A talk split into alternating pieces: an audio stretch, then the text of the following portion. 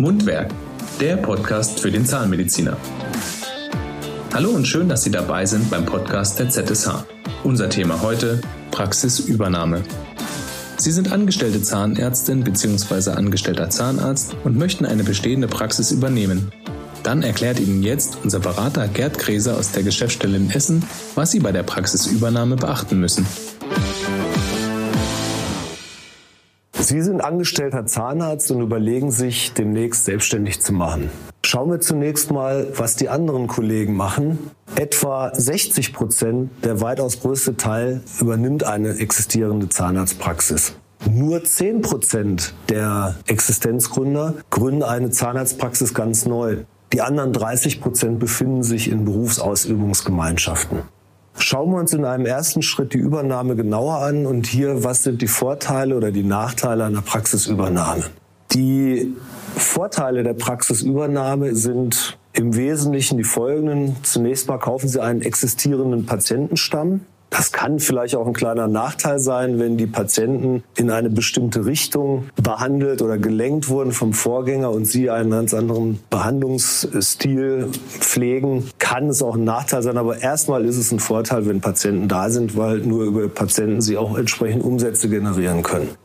Zweiter Vorteil, Sie kaufen ein existierendes Team. Dieses Team kennt in aller Regel auch viele der Patienten, da sie ja langjährig hoffentlich in der Praxis schon gearbeitet haben. Das existierende Team kann auch ein kleiner Nachteil sein, nämlich dann, wenn Sie neu in der Praxis sind, haben dort angefangen und äh, hören, müssen sich dauernd anhören, der Vorgänger hat es aber so und so gemacht und wir machen es jetzt so und so und wir sind es anders gewöhnt. Sie können sich vorstellen, was ich da meine. Ein weiterer Vorteil ist die Praxisausstattung. Sie haben eine bestehende Praxisausstattung vorhanden und müssen diese nicht neu kaufen. Auch hier kann das ein Nachteil sein, wenn es veraltete Geräte sind oder zum Teil Geräte auch fehlen, dann müssten Sie die ergänzend kaufen. Aber eigentlich erstmal ein Vorteil, es ist alles da. Für mich einer der Hauptvorteile ist, Sie kaufen wirtschaftlich gesehen bekannte Umsatz- und Kostengrößen, das habe ich bei der Neugründung nicht. Da muss ich diese schätzen und irgendwie versuchen zu ermitteln. Hier weiß ich genau, was hat der Vorgänger für Umsätze gemacht, welche Kosten hat er gehabt und welchen Gewinn hat er damit erzielt. Für manche Zahnärzte ist es auch ein Vorteil, dass mit dem Abgeber der Zahnarztpraxis ein fließender Übergang vereinbart werden kann, dass sie also praktisch nicht am 1.1. der Alte die Praxis verlässt und sie am, am 1.1. Äh, alleine dort weitermachen, sondern man könnte auch zum Beispiel sagen, das erste halbe Jahr arbeiten sie noch zusammen in der Praxis und äh, haben dann entsprechend einen fließenden Übergang. Manche wollen das, manche wollen es nicht. Auf jeden Fall kann man es vereinbaren.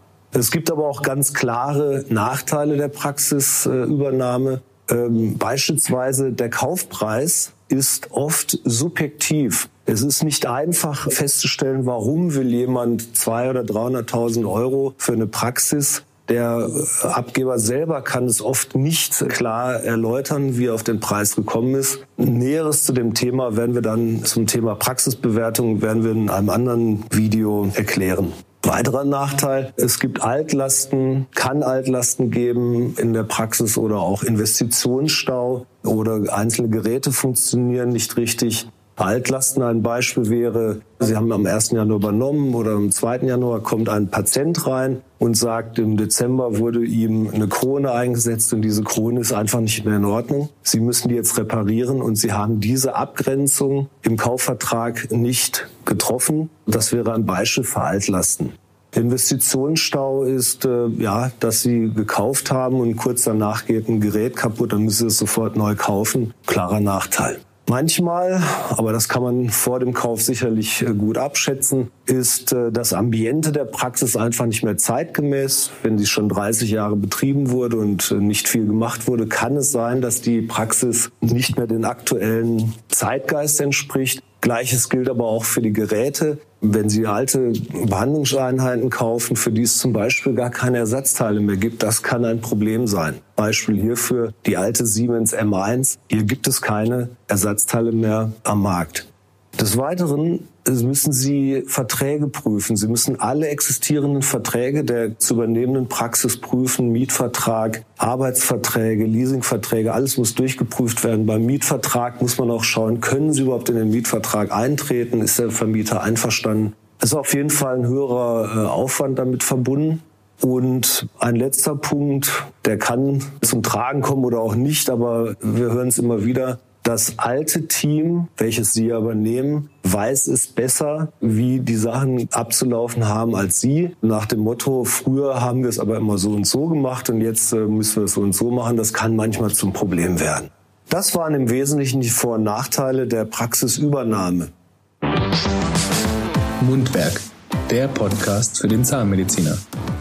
Das war's zu unserem heutigen Thema Praxisübernahme. Mehr Informationen rund um den Beruf des Zahnmediziners finden Sie auch in den weiteren Folgen unseres Podcasts. Und wenn Sie Fragen an uns und zu den Leistungen der ZSH haben, besuchen Sie uns auf www.zsh.de.